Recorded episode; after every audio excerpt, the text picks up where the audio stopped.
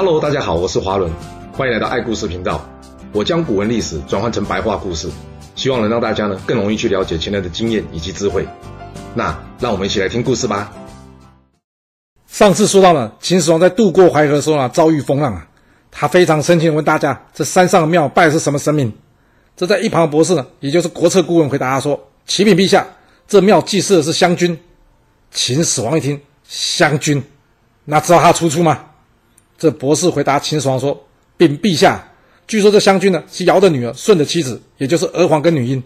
舜死了之后呢，她两姐妹因为太难过而伤心致死，之后被人埋葬在此。”听到这，秦始皇愤怒的大骂说：“我是天下主人，今天我巡狩天下，天下神明都应该要帮我开道。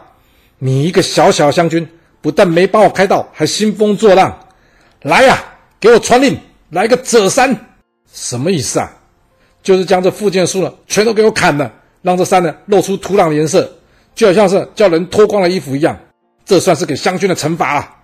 之后，秦始皇由南郡经武关回到这国都咸阳城。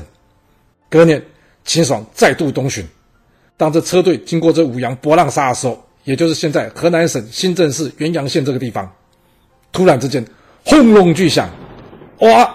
发生什么事啦？原来是秦始皇车队遭到人狙击啦！当场被砸个稀巴烂了，这现场官兵呢，顿时乱成一团，大家高喊着护驾护驾。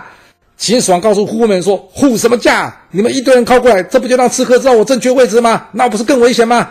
别一堆人挤在这边，赶快派人去抓刺客才对啊！”那有抓到吗？很抱歉，附近并没有任何可疑人物。诶，看看这飞过来大铁锥，哇，怪个龙地洞，竟然有一百二十斤呢，也就是大约现在三十公斤呢。哇塞，这么重的东西能把它丢过来，还能精准砸到秦始皇车队，这个人手臂可能要比大腿还粗吧？要知道，现在运动比赛的链球或是铅球啊，都还没到八公斤，结果这些运动员啊就已经很难掌握它的飞行轨迹了。而且目前这链球丢的最远的，也不到八十七公尺，到底是什么样的怪物能远距离投掷这么重的东西啊？这要不是有机关，那这家伙一定是长得异于常人吧？于是秦始皇下令，给我收。一定要把这刺客给我找出来！就这样，秦军在博浪沙附近展开一场为期十天的大搜查。那有找到人吗？很抱歉，并没有发现所谓的可疑人士。咦，啊，这刺客或是凶手到底是谁呢？秦始皇怎么想都没想到，这刺客的主谋竟然是一位外貌壮士书生的年轻人，他的名字叫做张良。也是之后人称汉初三杰当中的其中一位。那现在我们就简单的介绍一下他吧。张良，字子房，颍川城妇人，也就是现在河南省禹州市张德镇人。他原本是韩国的贵族，不过他并没有担任过韩国的官职。而他的祖父与父亲曾经是韩国五任国君的相国。依据史书记载，在秦灭了韩国之后，张良便散尽家财，寻求大力士，想要复仇。而这博浪沙的惊天一击，就是出自他的规划。他找来了一位大力士，利用抛出铁锥袭击秦始皇车队的方式呢，准备来行刺秦始皇。不过，因为秦始皇平常就有防范，他每次出门的时候呢，同一时间并不是只有一台车子，而是有好几台看起来一样的车子。要是没有宫中的人通风报信啊，根本就无法确认秦始皇是在哪台车上。这张良虽然无法确定哪辆车才是真正秦始皇车子，但他不愿意放弃这击杀秦始皇的大好机会。所以只好拼一拼，冒险试试运气。然而，就像前面说的，打是打中了，但是呢，却是误中副车，也就是没有打中秦始皇真正的车架。这也就是典故“误中副车”的由来，指的是什么？就是事情呢，仅做到了次要目标，没有找到真正的目标。不过，不像荆轲以及高渐离啊，那张良可没打算牺牲自己，也没打算牺牲这位大力士。所以，虽然这次行动失败，但他与这位大力士呢，依旧在他精心安排之下，成功撤退，并藏匿了起来。哎，不过我觉得很奇怪，就是这名大力士，呃，我们这边先暂时叫他铁锥兄吧。既然这铁锥兄这么厉害，为什么后来却没有再见到他出来呢？另外就是张良之后为什么也没告诉大家这个人真正的名字呢？这点真的让人有点想不透。所以有没有一种可能，就是根本就没有这位铁锥兄？这一切很有可能都是张良预先安置机关所产生的效果啊！因为你想，这秦始皇大军走的应该是驰道嘛，换句话说，他行车的轨迹、路径，甚至是速度啊，张良事先都是可以计算出来的。那既然可以算出来，那他就可以安置机关，事先排练几次之后来进行攻击。要不然，像这样的大力士，应该会有人认识啊。既然有人认识他，要是他们行刺秦始皇行动失败之后，除非张良把这铁锥兄给做掉，呃，当然他不会这么做啊。那张良是刺杀秦始皇共犯这件事，早晚会被人家发现的。不过，要是他是利用机关，就很有可能在铁锥投掷出去之后呢，他将这机关给藏好，然后若无其事离开。那谁会相信像这一副书生样子的人能丢出这么重的铁锥啊？那好了，这不是重点了，重点是张良失败之后呢，他赶紧逃了。逃离博浪沙之后呢，张良躲到了下邳，也就是现在江苏省睢宁县古邳镇。这从地图上来看，哇，他这一跑跑九十多公里耶，哦，算是很能跑的哦。而来到下邳之后呢，他改名换姓，并且暂时隐居了起来。就这样，他一躲躲了好几天。那几天之后呢，张良才知道秦军的搜捕行动已经告了一个段落了，他呢这才敢放心的出门。这天，他四处闲逛，来到一座桥边，突然呢。桥上有一位穿着咖啡色衣服的老人家叫住了他。这位老人家跟他说：“哎，年轻人，去帮我捡鞋子。”张良一听，有没有搞错啊？你老人家，请人家帮忙是这种口气的哦。先别说我刺杀秦始皇没成功，心情有多差了，就光听你这一句：“哎，年轻人，你去帮我捡鞋子。”听了他呢，当场就火冒三丈，想要上前去修理这老人家。但他再仔细想想之后，觉得：“哎，算了。”人家可能真的年纪大，弯不下腰，不方便自己去捡鞋子。那好吧，我就去帮他把鞋子捡起来吧。那鞋子捡起来之后，这老人又跟张良说：“帮我穿上吧。”这话听了张良又好气又好笑，要我帮你穿鞋，都不知道你有没有香港脚或者灰指甲，这太恶心了吧？切，我才不愿意嘞！啊，那他会怎么做呢？张良走上前去，然后他单脚跪了下来，跟老人家说：“来吧，老人家。”把你脚伸出来，我帮你穿上鞋子吧。哇，真的假的？刚刚不是说不帮他穿吗？怎么这么快就一百八十度大转变了？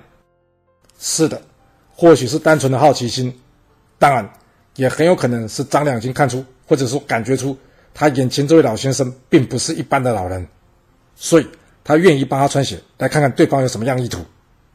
这老人鞋子穿好之后呢，他便大笑离开了。张良一看。不会吧，这样就走了？啊，我是看走眼了吗？难道他只是一位普通的老人吗？正当张良的脑袋还没有回过神来的时候，这已经离开一段距离老先生呢，又折返了回来。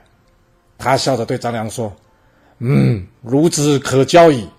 我看你与我有缘，这样吧，五天后你在天刚亮的时候来到这，我有东西要交给你。”说完，他再次笑着离开了。张良想：“哎，真是个怪人。”不过与他会面应该不会有什么损失的。那这样五天之后，我就来看看他葫芦里卖的是什么药。五天之后，张良起了个大早来到这座桥，没想到的是，这老人家已经在那边等他了。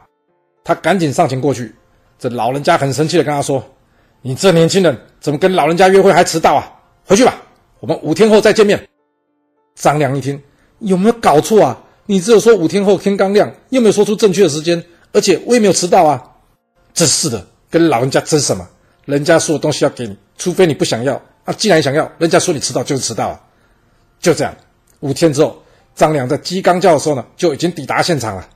不过很抱歉，这老人家还是早他一步，早就在那边等了。老人家生气的将之前话再重新的向张良说了一遍，并且要张良五天之后再过来。张良一想，哎，这可不行，我都提前来了，还是不要先到。看来这老人家很可能是晚上睡不着，半夜就来这了。所以这次呢，张良决定跟他拼了。他三更半夜就来了。来到这座桥后，张良发现，嘿嘿，老人家还没到哎。不过正当他这么想的时候，已经看到一个老人披着月色前来了。张良一看，哦，果然是他。哎，太贼了吧！提早这么早来，还说我迟到，真是的。这老人一见到张良了，还不等他开口，他就跟张良说。你早就该这么做了，来，这本书送给你吧，你拿回去好好的研读，相信十年之后你就能一展抱负了。说完，老人家转身离开，看着老人离开的背影，这张良大声的问道：“老先生，我都还不知道你尊姓大名呢，要是将来我真的能一展抱负，我要怎么才能见到您，当面向您答谢呢？”只见这老先生呢，头也不回的挥挥手跟他说：“十三年后，你到冀北古城山下，要是有看到一块黄色的石头，那块黄色的石头就是我啦。”说完，老人就消失在这黑夜之中了。张良想：“黄石就是你，这什么意思啊？”啊，好吧，那就暂时先称您为黄石老人吧。回到家中，张良将这书打开来一看，啊，原来是《太公兵法》。太公其实就是姜太公姜子牙。张良想：真的假的？这姜太公都死了多久了？这《太公兵法》只有听说，从未见过。这真的是《太公兵法》吗？经过仔细一看，张良觉得这书中写的的确很多都很有道理。于是呢，他开始专心研读这本《太公兵法》。有一说呢，《太公兵法》就是六韬。那张良这兵法到底学得如何呢？先别急。以后我们再告诉你吧。在这里要先打个岔，就是张良躲在下邳的时候呢，他曾经遇到一个叫项伯的人。那项伯由于杀人呢，被官府通缉而躲到了下邳。在他走投无路的时候呢，张良伸出援手协助这项伯偿命，因此他结识这项伯。那为什么要介绍这项伯呢？这点晚一点也会告诉你。不过在说张良与项伯之前，我们要再回来说说这秦始皇吧。真是的。先是有荆轲的飞刀，再来有高渐离的飞杵，现在又无端飞出来一个大铁锥，啊是怎样？我长得很像靶吗？要不然怎么大家都喜欢拿东西朝我丢啊？这让秦始皇这趟出巡的心情呢，又是差到了极点了。原本想说来到琅琊之后会不会有什么好消息让他开心一下的，不过徐福却回答他说还没取到长生不老药，所以这趟东巡也就这样草草结束了。隔年没什么大事，再隔一年。因为传说有一位叫做毛蒙的人飞升成仙了，那据说毛蒙有留下一首歌谣，歌谣当中有提到帝王想要飞升成仙，可以纳佳品。秦始皇一想，这纳佳品是什么意思啊？嗯，可能是种预言。哎，那好，配合一下，我就将这农历十二月，也就是腊月，改成为佳品月，看看这样子我会不会有机会也能飞升成仙，或者说长命百岁啊？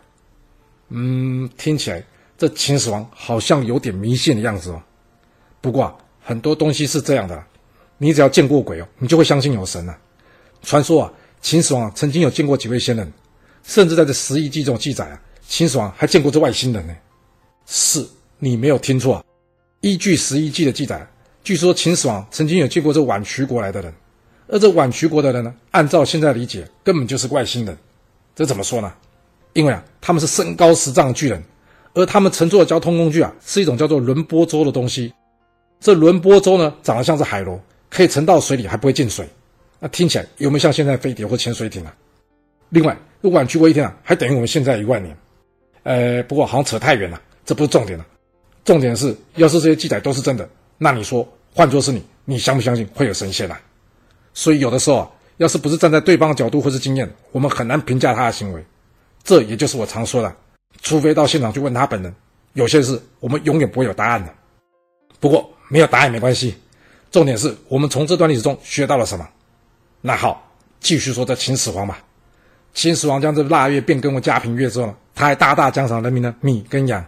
之后他想，哎，不知道这咸阳城管理怎么样？他每次都是听大臣说，但是他从未实际亲身体验过。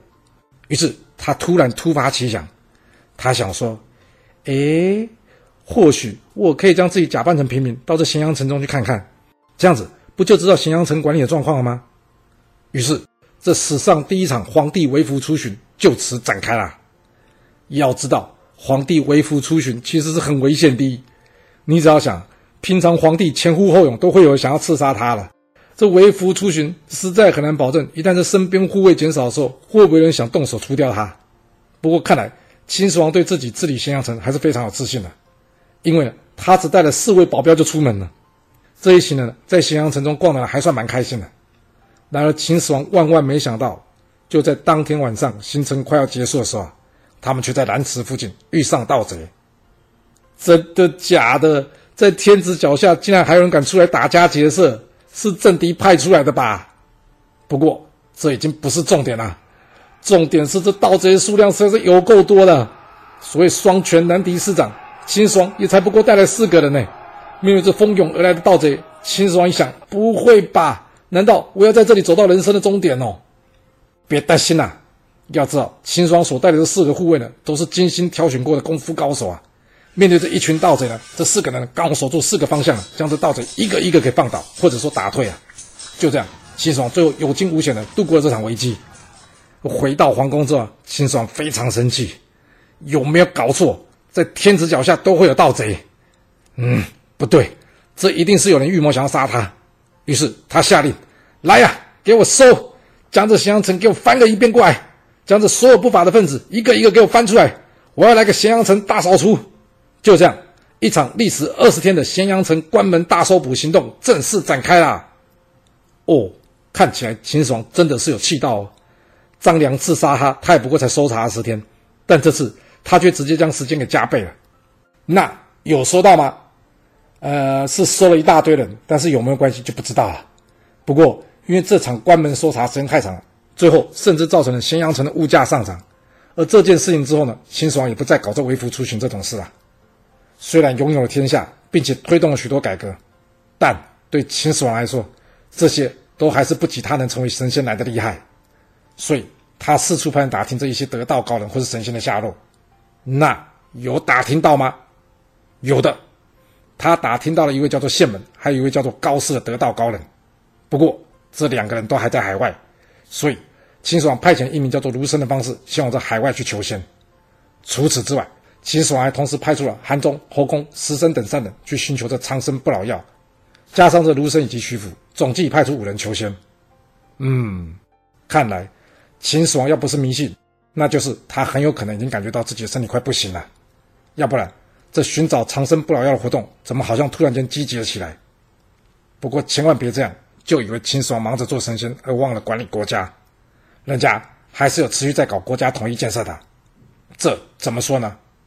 由于先前战国时期各国的城墙或者堤防等建筑啊，都是以立体角度为出发，常常是这堤防修筑好了之后呢，上游好了，但是下游倒霉淹水了。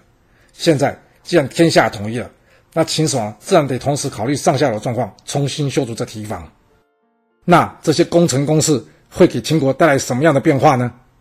这故事又会如何的发展呢？我们要到下一次才能跟各位说喽。好啦，我们今天就先说到这。若喜欢我的故事，要麻烦您记得动动你的手指，给我五星评价，或是点赞、订阅、追踪以及分享哦。当然，也欢迎您留言分享你对这一集的想法，或是你也可以请我喝一杯咖啡或是饮料，让我有持续创作的动力。